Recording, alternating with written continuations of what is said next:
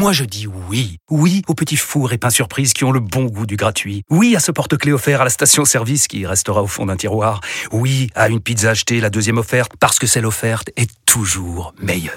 On préfère tous quand c'est gratuit. Chez Skoda, profitez de deux mois de loyer offert sur une sélection de modèles jusqu'au 31 mars. Portes ouvertes ce week-end.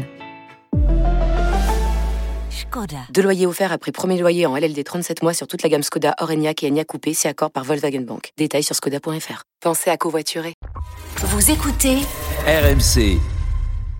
Exactement. Hier, il expliquait dans son émission euh, que certains joueurs ne voulaient déjà plus de, euh, de Grosso euh, et que l'ambiance était plus que tendue euh, à, Lyon. Aujourd'hui, Grosso, énervé par euh, ces explications-là de Jérôme Roten, a carrément euh, annulé l'entraînement et a discuté avec les joueurs. euh, recherche de taupe. Euh, bon. Euh, Ça devient un grand classique dans le foot, euh, Manu, les recherches de taupe, mais en général, ça donne pas grand-chose. hein. La taupe reste bien cachée dans son, dans son petit tunnel. Bah ouais. Maintenant, euh, moi j'ai. Enfin, ok, d'accord. Si si s'il arrive à la trouver la taupe, il va faire quoi en fait? Hmm. Bah, je, je sais pas en fait. pas, la, la Oui, euh, quand tu la trouves dans ton jardin, tu lui mets un coup de pelle. bah, tu lui mets un coup de pelle, d'accord, mais bon. Peut-être là, que, je la, sais pas si peut-être, tu mets un coup de pelle. Peut-être que la taupe a aussi des copains et des copines taupes. Hein. Bah, Laissez-la tranquille, la taupe, faut aussi la prendre, la mettre ailleurs. Non, non, mais moi, ça me fait rigoler, quoi. Je veux dire, euh, on va, on va trouver la taupe comme si le problème aujourd'hui de Lyon, c'était la taupe. Alors, même si euh, Grosso a voulu mettre les joueurs devant leurs responsabilités, il n'y a pas de souci. C'est juste que euh, il y a tellement de problèmes à Lyon que j'ai, pas envie que Grosso et son staff se focalisent sur la taupe. hein. Euh, je, sais pas, il y a, le feu au lac, quoi. Je veux dire, et, et je- j'espère qu'ils ont bien conscience. Quand j'écoute Texter, j'ai pas l'impression que le gars il a bien compris euh, enfin il a pris la bonne radiographie de son club et, et comment ça part en sucette euh, depuis pas mal de temps quoi ça n'en finit pas de descendre donc quelque part je veux bien qu'il se focalise sur la taupe si jamais il la trouve et que ça règle tous les problèmes de Lyon bah ils ont eu raison mais je suis pas certain que ça soit ça quoi tu vois Bon, alors, je raconte exactement ce qui se passe. Vous êtes prêts vas-y t'as creusé un trou toi t'as trouvé une taupe Mm, Non, je vais vous raconter tout simplement exactement ce qui se passe. Donc Fabio Grosso arrive. Alors je je fais pas la partie euh, dirigeant tout ça, parce qu'on en a parlé mille fois. On sait très bien que le club a du mal à être dirigé. Euh, vous êtes bien sort, quand même les gars entre toi et Jérôme euh, Voilà. Oui, mais il lui manque des éléments, Jérôme. Donc je vais compléter. Euh, la façon de faire de Grosso sur euh, la taupe, je partage pas. Euh, mais je raconte le contexte. Il est arrivé à, à l'OL. Très franchement, il a d'abord été extrêmement flatté qu'on fasse appel à lui. Les années qu'il a passées à l'OL ont été excellentes de son point de vue. Il aime beaucoup ce club. Et il est venu non seulement flatter qu'on lui donne un club de cette importance, il est convaincu que la place de Lyon, évidemment, n'est pas d'être au fond, mais c'est d'être en haut. Et il s'est senti habité par cette mission. L'envie de bien faire. Et il a gardé d'excellents souvenirs à Lyon. Et ça, d'ailleurs, tout le monde nous l'avait dit. Euh, euh, il suffisait de voir les tweets d'Olas, il suffit de voir le staff, les gens qui, étaient les historiques du club quand Grosso est arrivé. Tout le monde était ravi de voir cette personne. Très bon gars, très belle personne, poli, avenant avec tout le monde, bienveillant, magnifique. Tout le monde, et lui était super content d'arriver. Il est arrivé avec ses méthodes.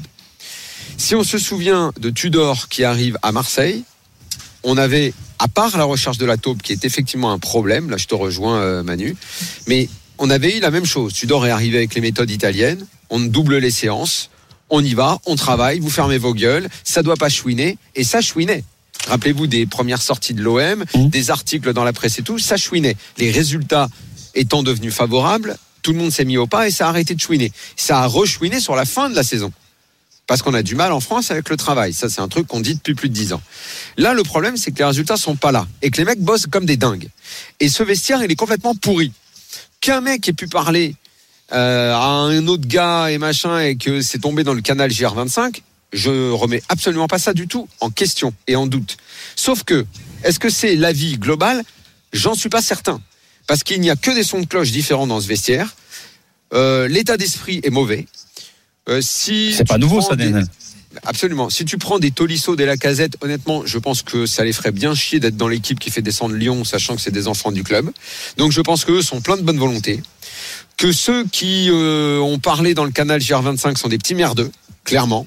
Des gars qui chouinent, qui sont quand même et qui ont quand même été capables de dire euh, ouais qu'est-ce que c'est que ces séances doublées, on n'a même plus le temps de voir nos femmes.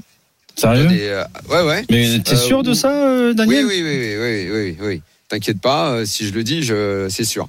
Et en gros, dans le staff de Fabio Grosso, euh, on a remis une exigence top niveau qui ne passe pas. Mais tu le sais mieux que moi, Manu, quand tu demandes énormément à tes joueurs, quand tu veux changer les choses et quand tu joues l'intransigeant. Alors je dis pas qu'en termes de management c'est parfait. Attention, je suis pas en train de dire ça.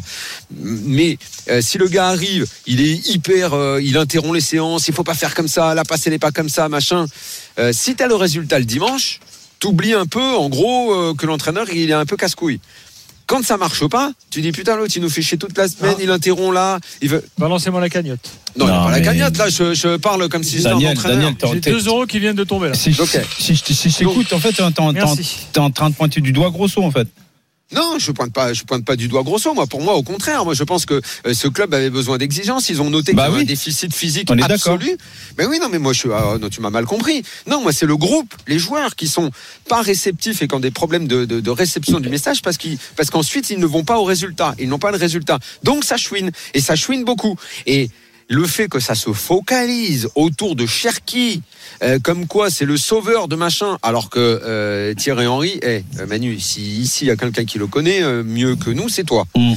Thierry Henry, excuse-moi, sa méthode, sa mentalité, c'est pas 100% exigence? Aussi, oui. Hein bon, bah moi je pense que Cherki, quand il arrive en équipe de France Espoir, euh, à mon avis, il lui a dit écoute, tu vas te tenir à carreau, tu vas bosser, sinon ça va mal se passer. Comme les résultats sont bons, bah, les espoirs, ça reste des espoirs, ça n'a rien à voir. À Lyon, ils ont un déficit de résultats, ce qui fait que le groupe est extrêmement fragile et forcément doute de la méthode. Et comme cette méthode, elle est hyper exigeante et que Grosso, bah oui, il casse un peu les bonbons, vous refaites ci, vous refaites ça, on va doubler la séance et vous faites des mises au vert et les joueurs aiment pas ça. Et l'autre, il eh ben, fallait oh pas aller voir le match de rugby euh, et euh, ben, on n'a pas le temps d'aller voir les femmes. Aujourd'hui, à, l'OL, la situation est telle. Bah, c'est pas ce qu'a dit Jérôme alors. Si les joueurs ne tirent pas dans le même sens, mais grosso ou pas grosso, euh, c'est pas parce qu'ils vont avoir un, un, géo du club Med qui va venir les entraîner que ça va mieux se passer. Hein. Donc à mon avis, il faudrait tous qu'ils sortent les doigts du cul et qu'ils se mettent à bosser, les gars. Bah, je, mais je comprends pas parce que euh, d'après ce qu'a dit Jérôme, moi je suis, hein, j'arrive comme un cheveu sur, sur, sur la soupe, tu sais. Euh, ouais. Euh, mais, non, mais Jérôme, je me dis, Jérôme, il a juste dit, Jérôme, il a juste dit qu'il a eu vent euh, de joueurs qui se plaignaient et qui n'avaient plus envie bah, de jouer pour cet entraîneur. Déjà, c'est pas tous. mais j'ai bien vu ce que j'ai en disant que c'était l'entraîneur le plus nul qu'ils aient jamais rencontré, ces séances d'entraînement étaient bidons. dit ça. Mais c'est un ou deux mecs qui ont dit ça. Est-ce que ça représente tout le monde? C'est juste parce que les mecs chialent, parce qu'il les fait trop bosser. Non, mais faut qu'ils arrêtent. il faut changer de métier. Il faut aller à l'usine à 5 h du matin. Ils vont voir ce que c'est. Peut-être que Grosso, exactement comme tu dors, les Italiens ils bossent comme ça, parlons avec des chants et tout ça. Euh, le, côté affect avec les joueurs, euh, c'est pas trop leur truc quoi. Ils bossent euh, et, et, ah, ça Les pas. joueurs de Lyon, ils ont bien bah, compris qu'ils sont dans la NAS depuis des années, que là ils vont direct en Ligue 2 là.